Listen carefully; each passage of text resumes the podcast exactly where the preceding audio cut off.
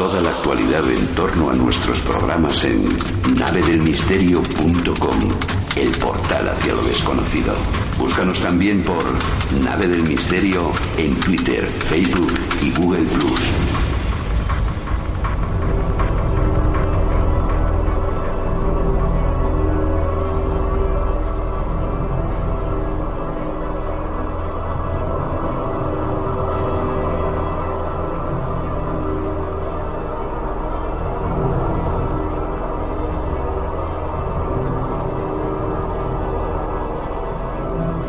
3 y 5 minutos. Aquí continuamos, la nave milenaria y radiofónica, hoy planeando sobre un asunto siempre polémico, siempre por resolver los nudos del mundo actual en el que vivimos, un mundo que, no cabe duda, está cambiando a pasos agigantados, a una velocidad increíble. La intercomunicación de millones, de miles de millones de mentes, de ideas buenas y malas, genera espacios nunca antes concebidos, también para el misterio, también para los temas que nos interesan y os interesan. En esta revolución permanente queremos tener una voz. Hemos recogido algunos elementos, pero lo importante es también vuestro método, vuestra historia, vuestra experiencia, vuestro tiempo dentro de Milenio 3. Pues vamos con los mensajes que nos hacían llegar a las diversas vías de comunicación. Pato nos dice lo peor es la sugestión que esto crea en los adolescentes y la locura que se crea alrededor de este tema, hablando de lo de Charlie Charlie. DJ dice prima la celeridad y la máxima difusión de una noticia a la veracidad de la misma. Tomás Mora, que dice que nos escucha desde el otro lado del charco, mi ciudad, San Cristóbal, estado Táchira, en Venezuela. Hace poco comenzó a circular un rumor que había amanecido nevada una montaña en un sector llamado Las Porqueras. Circularon fotos, lo publicó el Universal y el Nacional, los principales periódicos del país. Nunca ha nevado en dichas montañas y las fotos eran del estado Mérida, aquí en Venezuela, donde sí cae nieve. Buenas noches a todos y magnífico programa. Nuestro caso no es una leyenda urbana, es real. Mi hijo con 15 años se levantó de madrugada chillando que tenía algo en el oído y que se movía y hacía mucho ruido.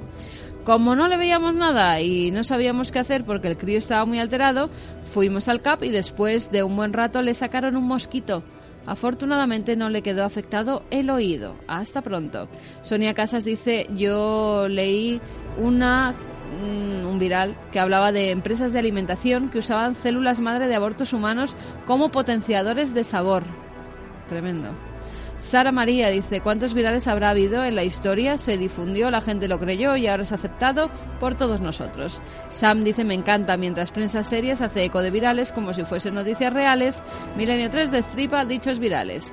Miguel López dice, la información siempre ha tenido un precio. Nosotros nos informamos gratis y eso también tiene un precio.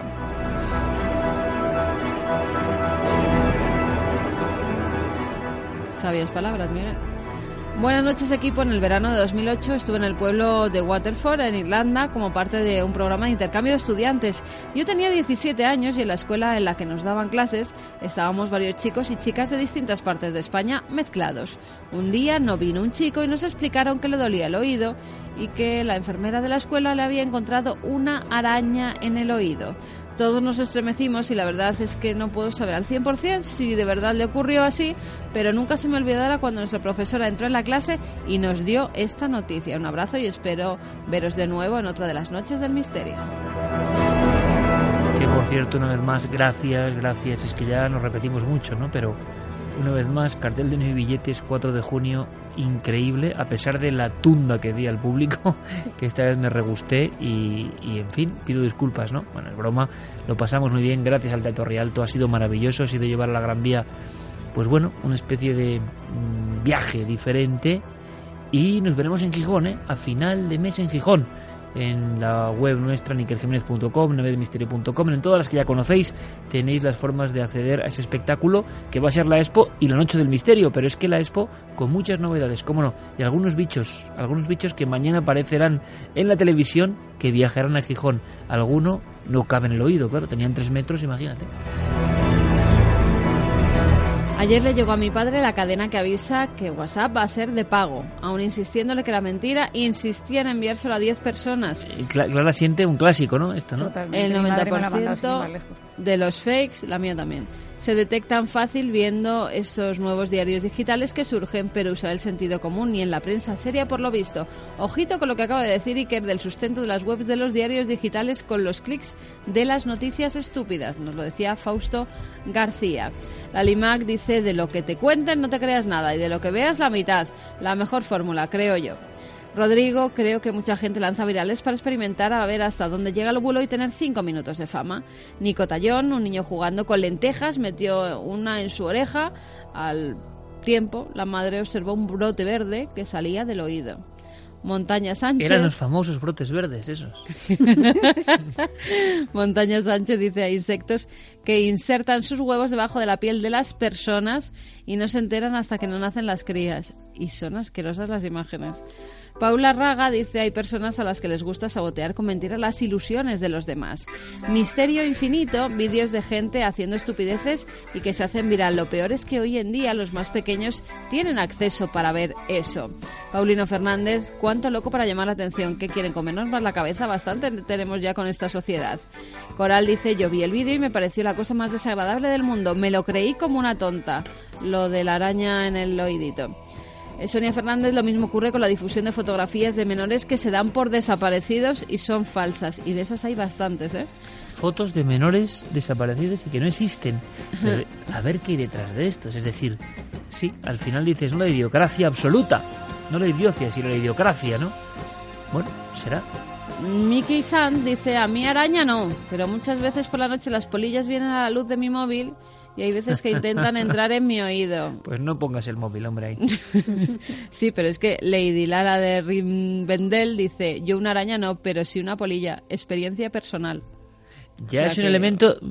Dormir con el móvil al lado, dicen algunos que no es muy bueno, yo no lo sé, porque ya no sé si es viral o no también eso, o sea, sí, pero que las polillas van a la luz, eso lo sabemos. Pero cuando lo tienes para escuchar la radio, Pues no, tampoco. pues sí. Bueno, sí, para la radio sí.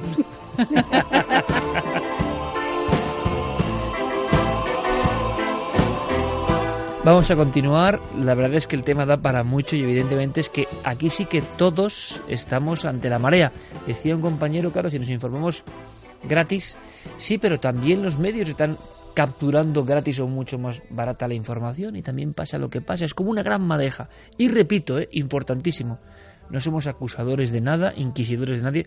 Bueno, líbrenos Dios, ¿no? El cosmos de todo esto, porque nosotros hemos metido la pata, pues también, por supuestísimo, hemos comentado cosas, por eso ideamos también una especie de cajón desastre para poder meter todo lo asombroso, ¿no? que ocurre. Pero, curiosamente, voy a decir una cosa, por el recelo histórico, ya me gustaría a mí que muchos, repito, que van dando clases, tuvieran el celo de las personas del mundo del misterio, que dentro de lo que cabe están muy acostumbradas a ser criticadas de siempre y entonces no quieren gratuitamente meter la pata. Todo el mundo. Nosotros llevamos, imaginaos, mil emisiones de Milenio 3, eh, prácticamente cerca de 450 de televisión. ¿Cuántas horas son eso? Y por supuesto, y bueno, y nos tendrán que engañar alguna vez más, eso es evidente, y más en, esto, en este mundo. Ahora, siempre que ha pasado lo hemos dicho, ¿eh? No es lo habitual.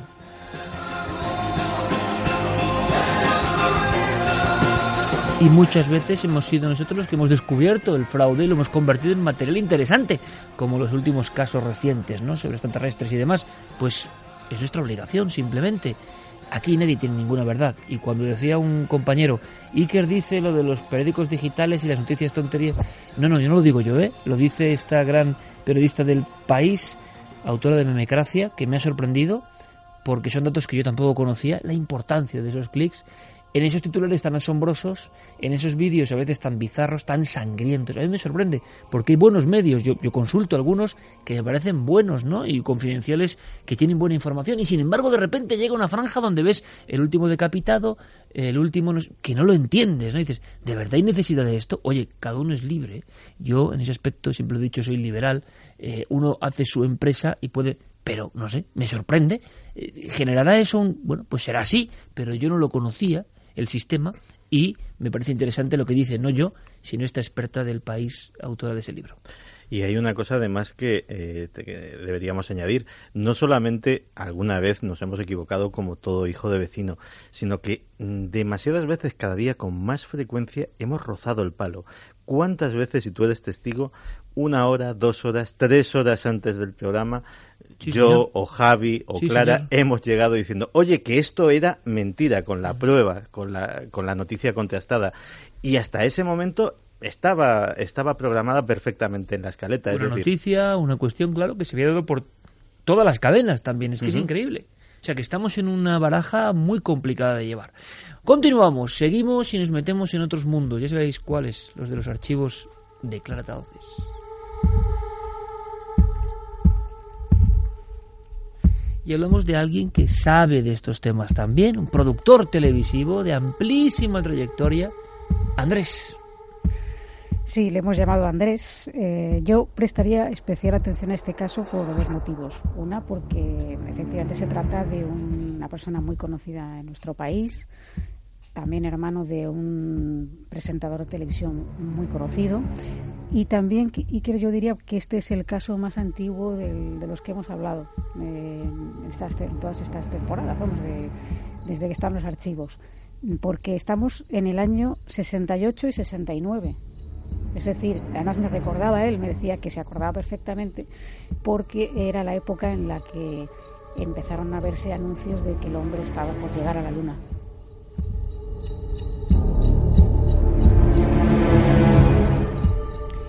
En aquella época, eh, Andrés, pues, mm, claro, no era el productor reconocido que es ahora, y se marchó a Londres a trabajar como redactor de una conocida e importante revista musical de la época.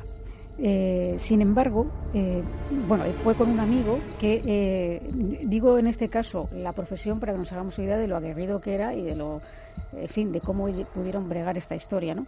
Eh, había sido jefe de máquinas de, barco y había tenido dos naufragios de los cuales había salido con vida, aunque algunos de sus compañeros habían fallecido. Entonces, después del segundo naufragio, dijo que no quería volver a trabajar en eso, que había tentado demasiado la suerte y que probaría mm, con él en Londres, ellos dos juntos, a ver si allí podían ganarse la vida de una forma digna.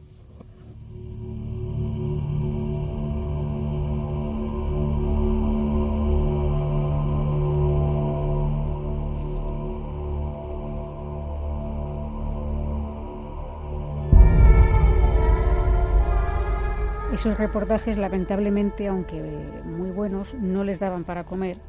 Entonces, lo que decidieron hacer era compaginar esa actividad con la de trabajar en un hotel. Mientras tanto, eh, Andrés y su amigo se dedicaron a buscar una casa, porque durante cierto tiempo estuvieron viviendo en casa de otro amigo, pero claro, llegó un momento en que dos personas allí más no, no podían estar y estuvieron buscando algo muy barato.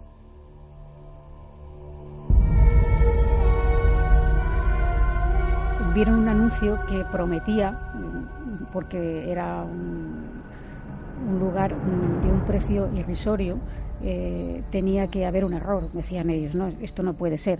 Era el típico flat eh, londinense que se compone de un salón muy grande en el que está incluida la habitación y también la cocina.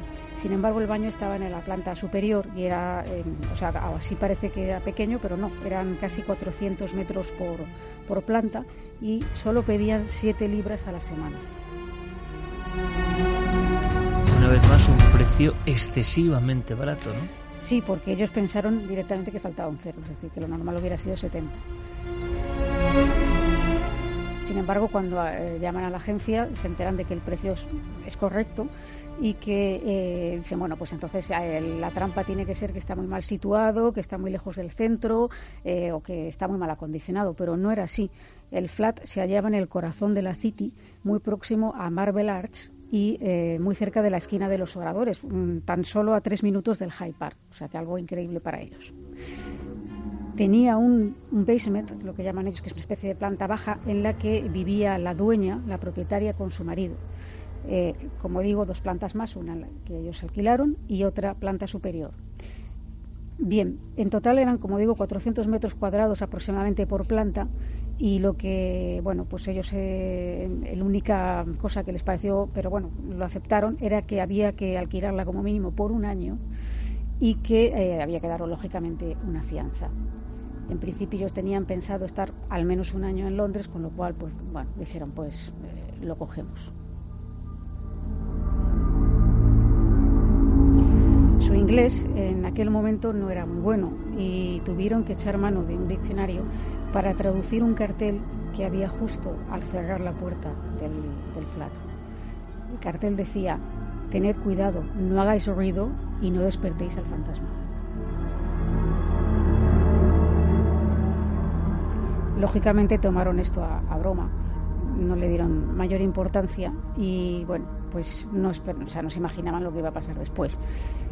Muy poco de ya llevar allí apenas unas noches, empezaron a escuchar unos gritos espantosos.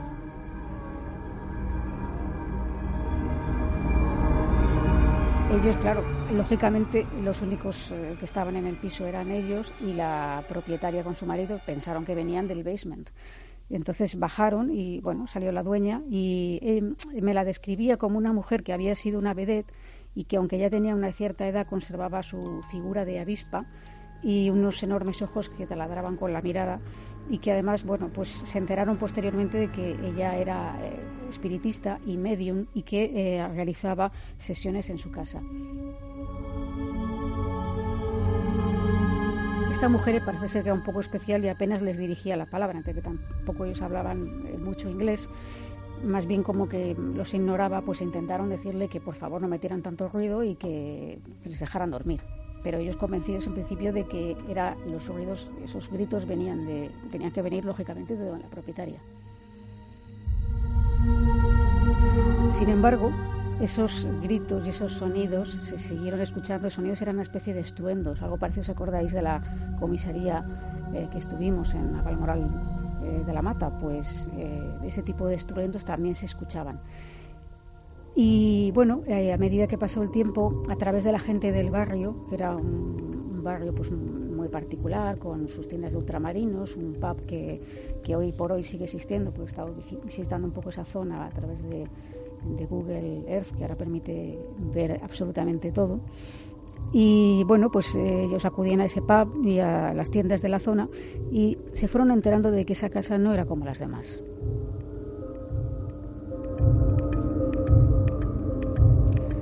Cuando se corrió la voz de que dos españoles estaban viviendo en la casa que ellos llamaban eh, la casa embrujada de Marble Arts, Mm, les dijeron que estaban locos, que qué hacían ahí, que cómo estaban viviendo en esa casa. Es más, entre los vecinos del barrio, aunque ellos no lo sabían en ese momento, pues había una mujer que compraba en la tienda de ultramarinos que también se enteró de, que estaban ahí y todo el mundo alucinaba. Esa mujer, eso lo cuento como anécdota más bien, resultó ser la mujer del actor Michael Caine, que vivió en aquella época en unos apartamentos que había enfrente.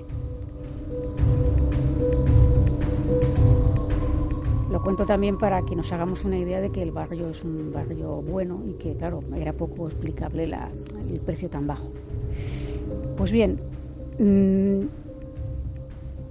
a los 15 días de estar allí más o menos, eh, una noche, esto ya son cosas que se mezclan casi con la cosa peliculera, ¿no? Una cosa extraña, pero que no sabes muy bien de qué va en ese momento, ¿no? Por lo menos para ellos muy sorpresivo estaba Andrés eh, durmiendo y, se despertó, esto que te despiertas en, mitad de la noche, no sabes por qué, y descubrió que había una señora desnuda sentada en una silla mirándole fijamente. Él pensó que era un sueño, así que despertó a su compañero y entonces ambos vieron lo, mismo. Y eh, esa persona se levantó y se fue. Pero no se trataba de un espectro, se trataba de la propietaria, de la dueña, que había subido y se había colocado ahí observando. Eso es una idea de lo extraño que era el lugar, de, lo, de lo tétrico y además veremos que esto tiene cierta importancia más adelante porque la propietaria también es un poco historia detectivesca y casi criminal.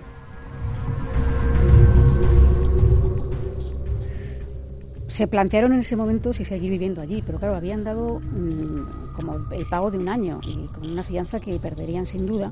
Y ellos, bueno, en ese momento eran jóvenes y dijeron, bueno, ¿a ti te ha molestado? No, a mí tampoco, bueno, pues mm, vamos a intentar obviarlo, porque quizás este era el menor de los males comparado con los, los gritos aquellos que se oían y con, con las cosas que, que, pasaban, como por ejemplo que por las noches eh, Andrés tenía una máquina de escribir con la que escribía sus reportajes y eh, la máquina eh, comenzaba a utilizarse, empezaba a oírse el ruido de las teclas, ta, ta, ta, y el carril tan característico de las máquinas de aquella época.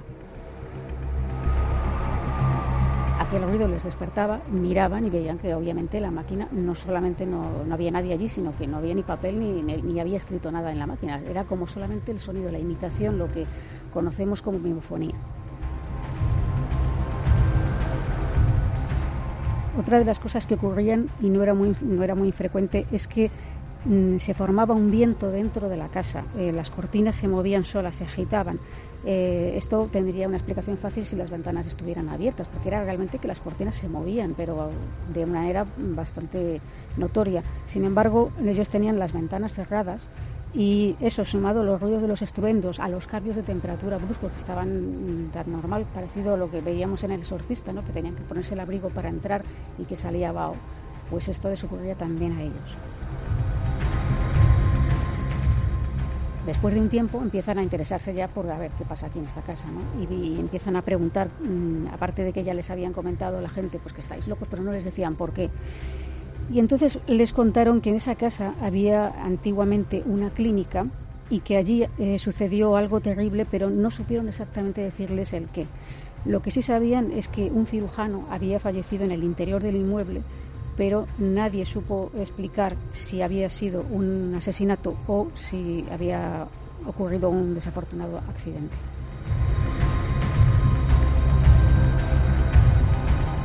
También les dijeron que otros moradores anteriores se habían quejado de lo mismo que ellos les estaba ocurriendo, que habían oído gritos terribles, ruidos de todo tipo, portazos, puertas que se abren solas, las luces que se encienden, etcétera, y que por eso sabían que esa casa no era como las demás.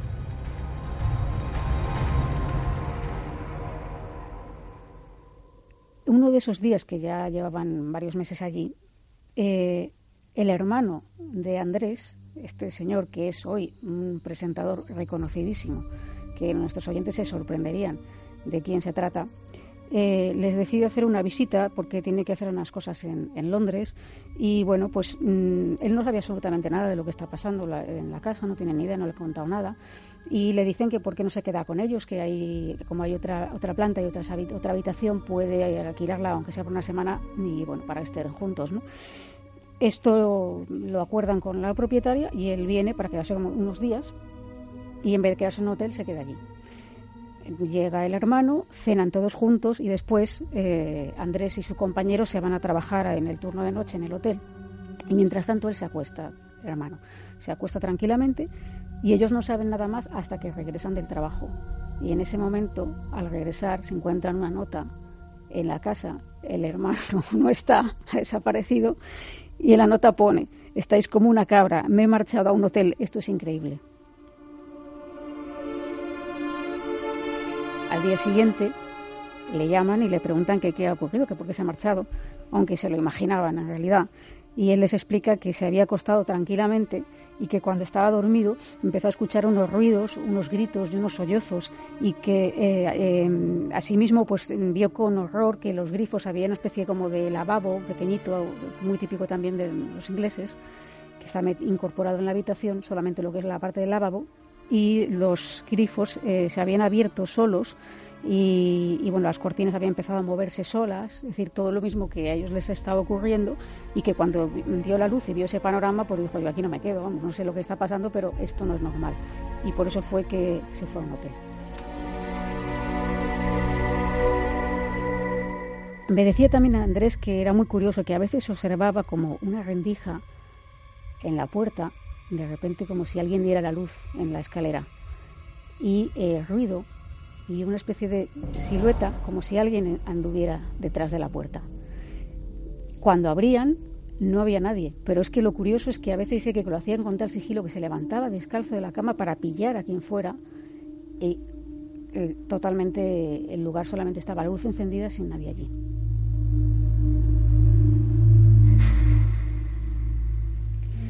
De hecho, sus amigos londinenses, los pocos que habían hecho durante su estancia en Londres, no querían ni pisar la casa. Es decir, que ellos venían, pero siempre tenían que acompañarles y ir a buscarles allí en la parte de, la entrada porque no querían subir solos, no les gustaba estar allí.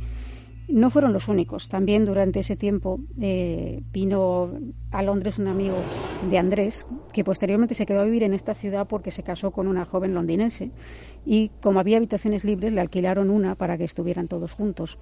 Mm, pero solamente duró una semana, porque eh, decía que bueno se le volvió a aparecer ese viento que agitaba las, las cortinas y eh, también fue víctima de ese frío atroz que, daba de repente y que bueno pues mm, a los tres o cuatro meses de, estar allí pues eh, bueno este hombre se fue. Después tres cuatro meses vino la novia de Andrés la que hoy es su mujer y vino con dos amigas suyas una se fue a un hotel teóricamente y la novia de Juan y otra amiga se quedaron en la habitación, en la habitación que habían cogido para ellas, la misma que la que había, se había marchado ese otro amigo.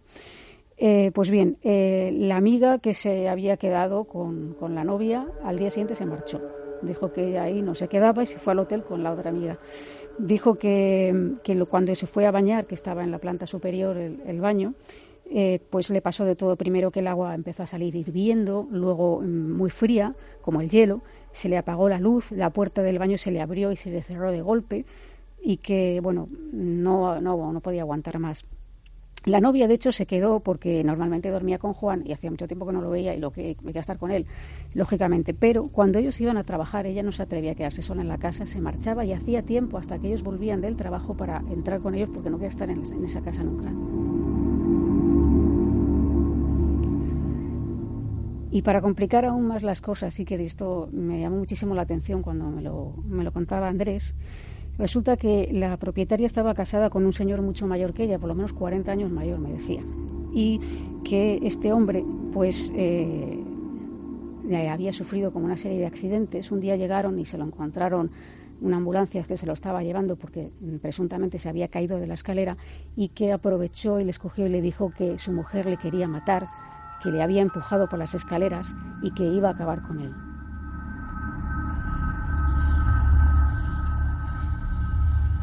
Esto quedó como una anécdota, porque en principio, bueno, dijeron, se quedaron un poco alucinados, pero no sabían si esto era verdad o no era verdad. Ellos no estaban en ese momento, cuando fue al llegar cuando se encontraron la ambulancia.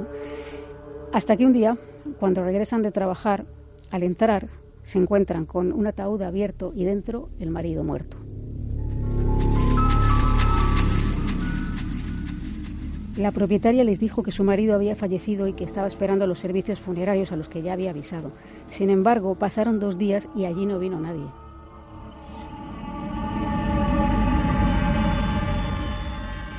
Entonces Juan y su amigo denunciaron que había un hombre muerto en la casa y que esto no era normal, que no hubiera venido nadie a llevárselo.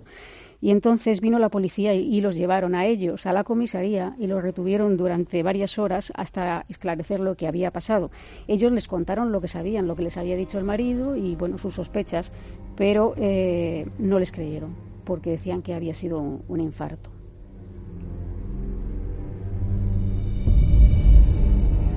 Esto fue casi al final de su estancia en la casa, ya estaba por finalizar el, contrato. Y bueno, eh, Andrés se fue un poco después de finalizar el contrato y su compañero aún se quedó un poco más pero enseguida conoció a una chica y se fue, se hicieron novios y se fue a vivir con ella porque ella decía que, esa casa no se quedaba. ¿no? O sea, todo el mundo que entraba decía exactamente lo mismo. Y a partir de entonces, eh, Andrés ha viajado a Londres casi cada año, varias veces. Es una ciudad que, tanto por cosas, cuestiones laborales como porque le gusta, sigue yendo. Y siempre ha pasado, porque está muy céntrica por la casa famosa, durante el primer año eh, seguía aquella mujer allí, pero a los dos años ya no estaba esa mujer y la casa estuvo cerrada a cal y canto unos 35 años aproximadamente, es decir, hace cinco años es cuando empezó a ver que se había reformado y que parece ser que había cierta actividad en la casa o que alguien vivía allí. Pero durante esos casi 35 años esa casa estuvo cerrada.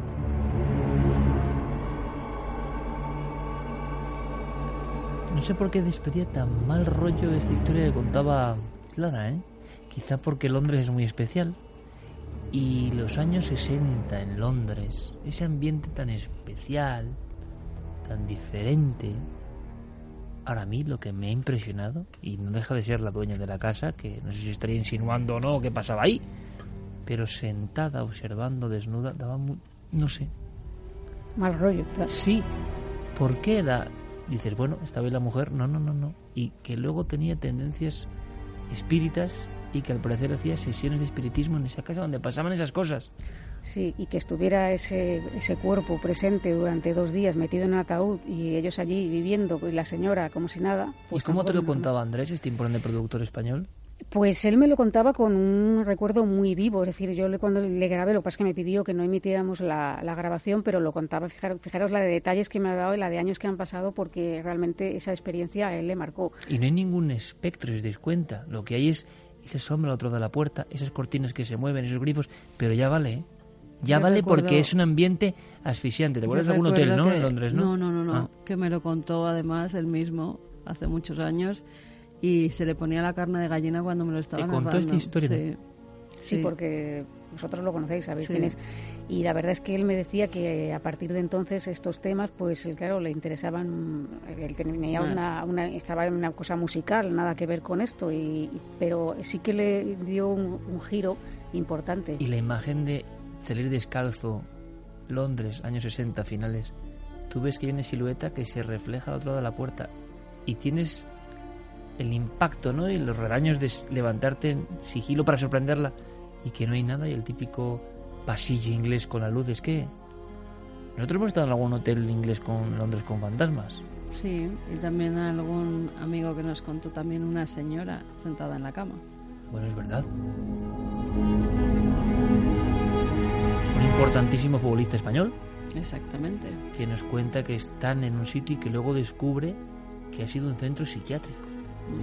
Y ahora es una zona de chalets de, moderna, de, lujo. De, alto standing. Sí, de lujo y donde varios jugadores eh, tenían allí su, su casa y en la suya en particular, en las de otros parecía que también ocurrían algunas cosillas, pero en la suya en particular... Algunos jugadores en activo todavía. Eh, eh, la mujer, ella, Ana, ve, ve una de las noches una señora sentada al lado de su marido en la cama, una señora completamente vestida de negro, como antigua, decía. Y con un farol en la mano. O sea, tú te despiertas, ella nos lo contaba, yo recuerdo, por el ambiente, ¿no? Llegan a un club importante, máximo lujo, y claro, un sitio perfecto, ¿no? Y nos lo contaba a nosotros, a y a mí, impresionado, identificándose como seguidor del programa, pero claro, luego supimos porque había algo más, ¿no? Y oye, eso a mí me ha impresionado este caso ¿eh? de Andrés. Yo no lo conocía, el caso. Pero cuenta que se despierta la chica, va al servicio, sitio nuevo, se imagináis, remozado, y cuando está en el servicio y se dispone a hacer sus necesidades, mitad de la madrugada, mira hacia su marido que está, pues típico, ¿no? Tumbado, con el torso desnudo, las sábanas, pero mira un poco más allá y ve un bulto oscuro. Entonces piensa que es la típica ropa que uno ha dejado en la típica silla que puede generar formas, ¿no? Pero ella desde el...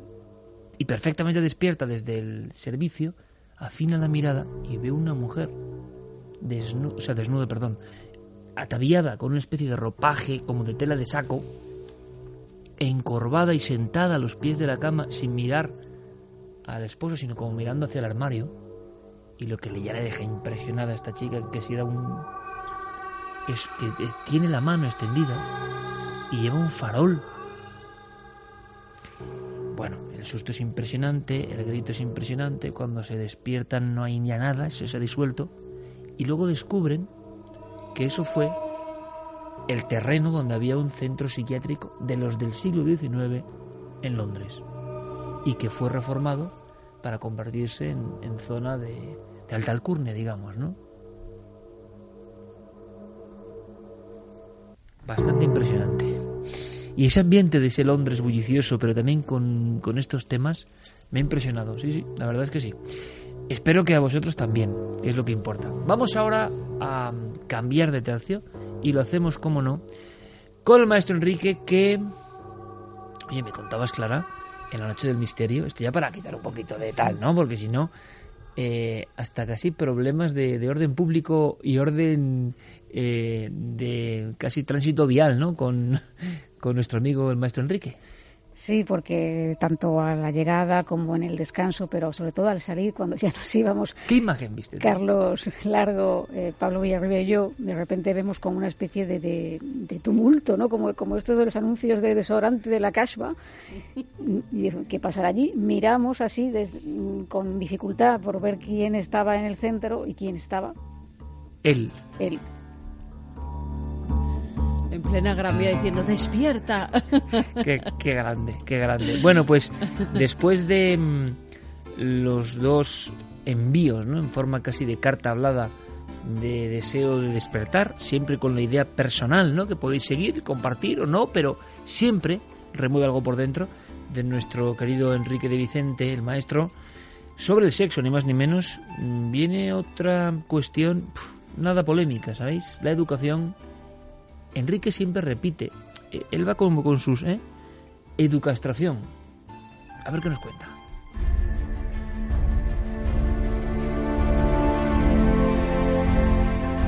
Varios estudios sugieren que el 98% de los niños de 5 años podrían catalogarse como genios gracias a su mente abierta, a su curiosidad, creatividad y capacidad innata de adaptarse al entorno. Pero 15 años después, solo el 10% mantiene esas capacidades. Esa educastración se debería a que el sistema educativo occidental imperante, en lugar de formar, coarta y limita las capacidades del niño, para que éste se adapte al sistema vigente en lugar de ayudarlas a desarrollarse, para que los genios potenciales se conviertan en borregos. Porque esta es la base fundamental del sistema de control mental al que todos somos sometidos a fin de que cumplamos con nuestro papel como piezas de una inmensa maquinaria en lugar de aprender a cuestionarla. Una vez que comenzó a desintegrarse y transformarse la familia tradicional, que durante siglos fue el fundamento inicial de ese sistema de condicionamiento, entraron en marcha otros sistemas mucho más eficaces, como la psiquiatría, encargada de calificar cuáles son los comportamientos aceptables y cuáles los patológicos, y de corregir a los inadaptados dopándoles con medicamentos. Un buen ejemplo es el de los llamados niños hiperactivos, que antes simplemente eran nerviosos e ínfima minoría. León Eisenberg es el psiquiatra que descubrió el llamado trastorno del déficit de atención e hiperactividad. Y en su lecho de muerte confesó que ese síndrome era simplemente un comportamiento diferente al que quisieron hacer pasar por una enfermedad nueva. Otros ejemplos son la inclusión de las rabietas en el último manual de pediatría de los psiquiatras, o ver cómo el gobierno estadounidense declara en un informe que uno de cada cinco niños tiene un trastorno de su salud mental, cifra que parece un insulto al sentido común de la población porque es imposible que tantos niños estén mentalmente enfermos. ¿No será más bien que cada vez más niños son muestras de verdaderas mutaciones de la especie, capaces de adaptarse a un mundo muy cambiante y de llevar a cabo cambios radicales? Si así fuere, el sistema los vería como una amenaza contra su supervivencia, que debe frenarse a toda costa. Piénsalo por un momento. Seguramente no prestarías tu coche, tu casa o tu pareja a un desconocido. Sin embargo, el Estado te obliga a prestarles tus hijos durante más de 10 años a perfectos desconocidos que se ganan la vida sometiéndoles a un proceso sobre el cual tienes un control mínimo porque la educación básica es obligatoria. Y si te niegas a escolarizar a tus hijos, como cada vez hacen más padres, te pones fuera de la ley. Afortunadamente, el maravilloso talante de la mayoría de los españoles, incluidos los funcionarios, suele ser bastante libertario. Por ello, han sido los propios educadores quienes han dado la voz de alarma y denunciado el sistema educativo vigente. Y cada vez hay más colegios privados que siguen sistemas alternativos, como el Waldorf, el Montessori y otros, aunque no son suficientes, solo están al alcance de quien pueda pagarlos y los medios informativos distan de darles la difusión e importancia que merecen. El interés que despierta el debate sobre la educación quedó demostrado por el eco unánimemente positivo que aún sigue teniendo el programa dedicado al tema por cuarto milenio, donde se discutieran toda una serie de informaciones y planteamientos prohibidos y se animó a millones de padres a reflexionar sobre algo de importancia excepcional. Porque cambiar el sistema educativo es fundamental para cambiar el mundo. Como ya apuntó Nelson Mandela, la educación es el arma más poderosa para conseguirlo. Despierta.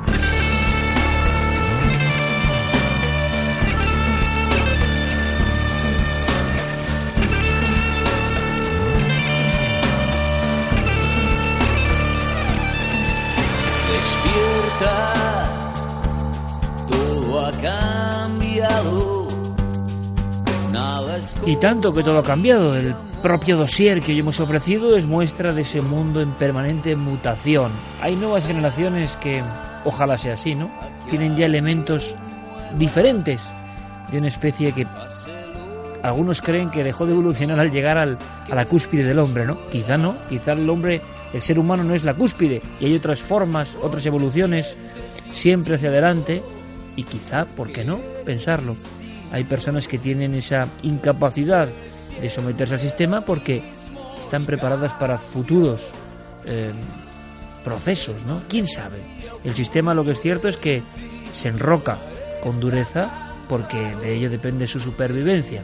Mundo cambiante, ¿hay que despertar o hay que seguir dormidos al son que más escucha? ¿Vosotros qué opináis?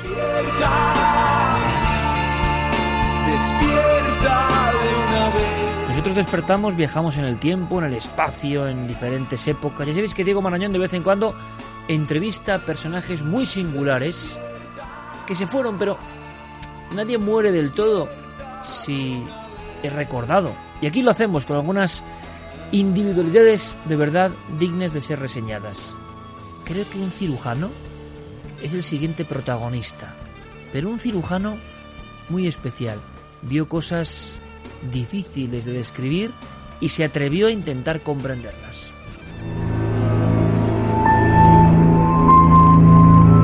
Señor Pare, qué inmenso honor. Si ha venido a que le ponga una cataplasma, necesitaré harina de lino, agua, mostaza, un trozo de arpillera. No, no, no, yo con que me responda unas preguntas me doy por contento. ¿De verdad no le duele nada? Que no tiene muy buena cara. Serán las horas.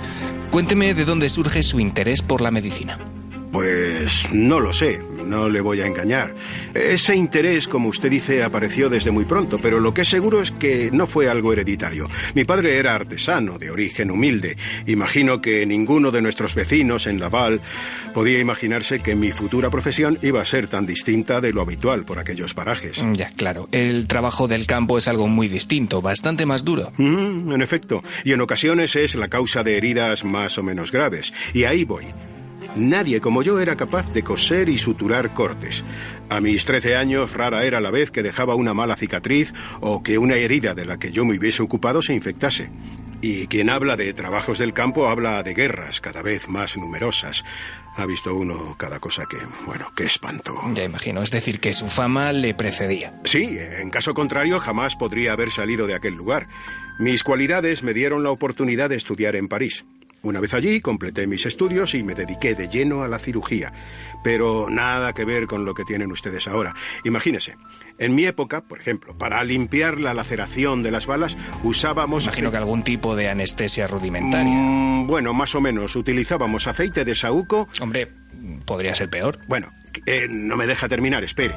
Utilizábamos aceite de saúco que se aplicaba hirviendo. La gente perdía el conocimiento por el dolor, así que puede llamarlo anestesia si quiere. Me está doliendo solo de pensarlo. Ya, pero para eso estaba yo. Se me ocurrió una sustancia a base de huevo, aceite de rosas y trementina que podía tener el mismo resultado, y acerté. Mucho menos traumático, ¿sabe? Pues menos mal. ¿Es verdad que estuvo usted al servicio de tres reyes? Tres no, cuatro. Un Francisco, un Carlos y dos Enriques. Eh, de los números no me acuerdo, ha pasado demasiado tiempo. Fue una época de viajes y aprendizaje. Ahí fue cuando empecé a interesarme por eso que luego se daría en llamar teratología. Me llegaban noticias de especímenes extrañísimos, cíclopes, hombres con rostros animalescos, seres deformes, en fin, auténticos monstruos a los que la sociedad despreciaba, cuando en realidad constituían un campo de estudio fascinante. ¿Cuál de aquellos seres le impresionó más? Probablemente el primero que vi. Fue en un barrio marginal de la ciudad de Turín. El impacto inicial es difícil de olvidar. Presencié el parto de aquel niño. Evidentemente no dejaba de ser un espécimen humano, pero al llegar al mundo traía consigo cuernos similares a los de un carnero y garras como las que la naturaleza le dio a las águilas. Algo digno del mundo insólito ese que sacan ustedes en televisión. ¿Qué piensa uno al encontrarse algo así? Mm, la primera pregunta que siempre me venía a la mente es ¿por qué? Durante toda mi vida quise llegar hasta el fondo del asunto y por eso escribí... Monstruos y prodigios. Correcto. Modestia aparte, una obra pionera que no dejó indiferente a nadie y que me costó tanto críticas favorables como un despiadado rechazo por parte de mis colegas. Probablemente por eso es de la que más orgulloso me siento. A mí me parece un trabajo muy valiente. Sí, claro.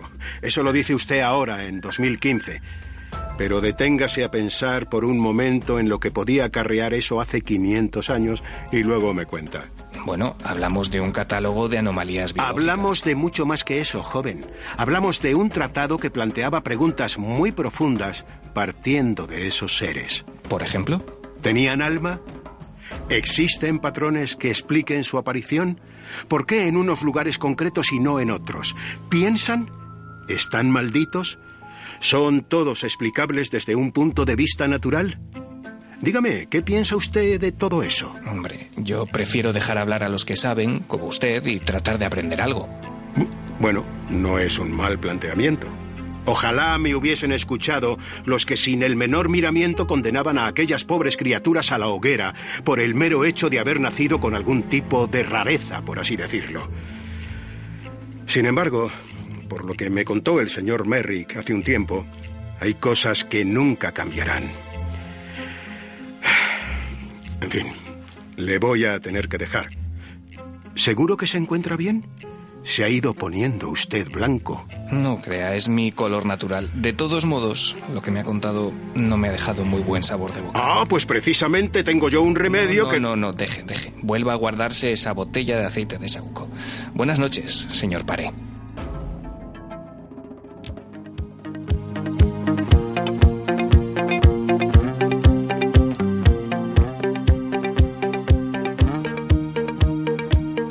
Maravillosas conversaciones de Diego Marañón con el sin par, el genial José María del Río. Una voz para la historia del mundo de la comunicación, del espacio y que tenemos la fortuna de contar con él junto a Ángeles afuera para generar esta especie de pequeñas microfichas, yo creo que maravillosas, espero que os parezcan lo mismo, porque todo está basado en lo que estos personajes, como el gran médico cirujano, el padre de la cirugía, Ambroise Paré, y primer estudioso del mundo de los monstruos humanos. Acabamos como siempre con las bendiciones milenarias. Sergio de Córdoba llevo siete años escuchando vuestro programa y esta noche mi abuela, la cual me crió, nos ha abandonado. Ha tenido una vida larga, aunque su final ha sido duro y complicado, al fin ha podido irse a descansar. Sé que las bendiciones tienen mucha fuerza y siento que formáis parte de mi propia familia. Aunque sean momentos duros para los que nos quedamos aquí, sé que estará en un sitio mejor. Muchas gracias por todo. Un abrazo muy fuerte. Valkyria nos dice buenas noches milenarios. Ante todo quisiera felicitaros por el programa que hacéis, tanto a través de la televisión como de la radio. Agradeceros la compañía que nos hacéis y la positividad que transmitís y radiáis. Quisiera que le dierais bendiciones milenarias a mi prima, que está pasando por un mal momento, y a su hijo Iker, que ya tiene cinco mesines. El momento más especial que puede tener una madre es tener a su hijo, y este fue eclipsado cuando una semana después de nacer le dijeron que tenía cuatro cardiopatías en el corazón, y a esto se le sumó la sorpresa de descubrir que era un niño muy especial, ya que tiene síndrome de Down. Os pido bendiciones porque dentro de poco se va a enfrentar este pequeñín a una operación y también os quiero pedir por mi prima, la cual lo está pasando realmente mal. Muchas gracias y os deseo a todos los del equipo lo mejor porque hacéis felices a muchísima gente, aunque hay veces que nos metéis algún susto que otro con los casos que nos ofrecéis. Un besazo muy grande nuestro ánimo total de todo el equipo y de todas las personas que ahora mismo estarán con esa sintonía, ¿no? En una misma dirección, como decimos muchas veces. Mucha fuerza, mucha fuerza por ese reto de ese pequeño valiente y su mamá. Pablo nos dice, hola Iker Carmen y grandes compañeros de Milenio 3. Llevo escuchándoos muchos años y espero que sean muchísimos más para que mi hija os pueda escuchar en unos años. Y por ello os escribo para que me enviéis bendiciones milenarias a mi hija Duna, que vendrá al mundo la última semana de agosto, calculo yo que el 28-29 que será luna llena. También bendiciones milenarias a mi mujer Victoria, cuyo embarazo lo está pasando sin problemas y confiamos en que el parto sea igual de bueno. Y por último a mi sobrino Miguel, quien cumple su primer año esta semana y lo hará en el hospital donde lleva ingresado la mitad de su corta vida y espero que el corazón que espera llegue pronto y no dudo en que estará de nuevo en casa y muy sano cuando nazca su prima Duna. Un abrazo a todos y gracias por las grandes noches que nos dais. Gracias a vosotros, ¿no? Que mitad de todas esas luchas que tenéis, varias, ramificadas, la pelea cotidiana, eh, a veces estas bendiciones son como una bofetada, ¿no? Y estoy seguro que tienen un doble sentido. Fijaos, no solo es ofrecer esa sintonía ¿no? de la que hablo, mucho más allá de cualquier concepto religioso, mesiánico, sino, oye, muchos amigos en todo el mundo deseando lo mejor a otros amigos y punto. Y es suficiente. Y es que no se hace mucho. Pero por otro lado, cuando escuchamos las vivencias personales de familias tan normales, si no tienes eso, si no tienes esos retos, casi te avergüenza quejarte de cualquier cosa, ¿no? De cualquier pequeño problema que se convierte en pequeño cuando ves otros que seguro que además son superados con mucha fuerza. Pero las bendiciones milenarias, la comunicación con vosotros también nos demuestra una cara de la vida que a veces es durísima, ¿eh?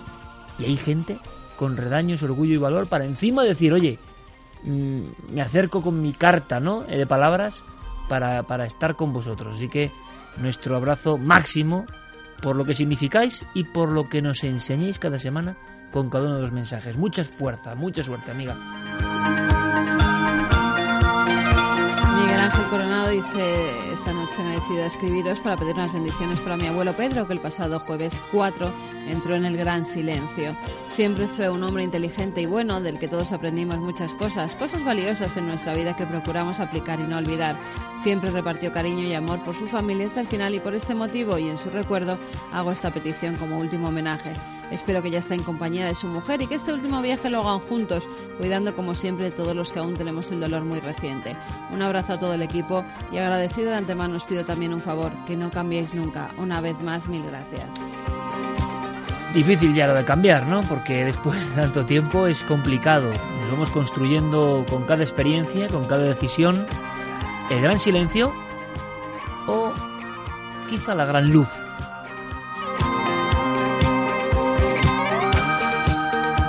Yauma también nos escribía esta noche, dice que es un oyente de siempre y que nos sigue por donde quiera que la vida le lleve. Esta noche ha fallecido mi abuelita, ha sucedido como suelen comentar los expertos en vuestro programa, en un momentito de intimidad. Espero puedan darle una bendición milenaria y disculpen lo escueto del mensaje, totalmente comprensible. Escueto pero directo, recibido, lleva un montón de gente en todo el mundo de gran público, de grandes amigos deseando lo mejor. Desde México nos piden bendiciones milenarias para Mara Gaviño, de dos añitos, y desde Argentina, desde la Patagonia, bendiciones milenarias para una milenaria llamada Juana, que es una niñita de 10 años. Pues mira ahí, como si fuera un cometa, ¿no? Con la estela del cometa, ahí van. A ver, una, una última petición de Fermín. Eh, celebrando el 30 cumpleaños de nuestro amigo Dani Marín, mientras os escuchamos. Es un gran fan del misterio y nos encantaría que en una fecha tan señalada como es alcanzar la década de los 30, le enviaréis vuestras bendiciones milenarias como felicitación. Pues ahí van. 30, magnífica época. Fermín, Leti. Claro que sí, magnífica Cumplido, época. ¿no? Sí, señor. Lo que diga Fermín aquí es ley. Nos marchamos, amigos. Ha sido un placer como siempre. Y de verdad, eh, esa lección última, ¿no? Como para quejarse con las batallas que hay por ahí, las batallas tremendas, heroicas, que muchos tienen que librar y que todos en algún momento tenemos que librar. Mucho ánimo para todos. Gracias Noel, gracias Fermín, gracias Javi. Un abrazo. Mañana, Santi. 23.45 y lo mismo aprendemos inglés en cuarto milenio. Ah, viene un ilustre, Richard Bogan. Mítico. Mítico, a contarnos algo que es, que es increíble, la investigación de este gran profesor de inglés. Ya veréis, va a ser sorprendente. Claro, hasta mañana. Hasta mañana. Hasta mañana, Carmen. Besos, feliz semana. Un abrazo, feliz semana.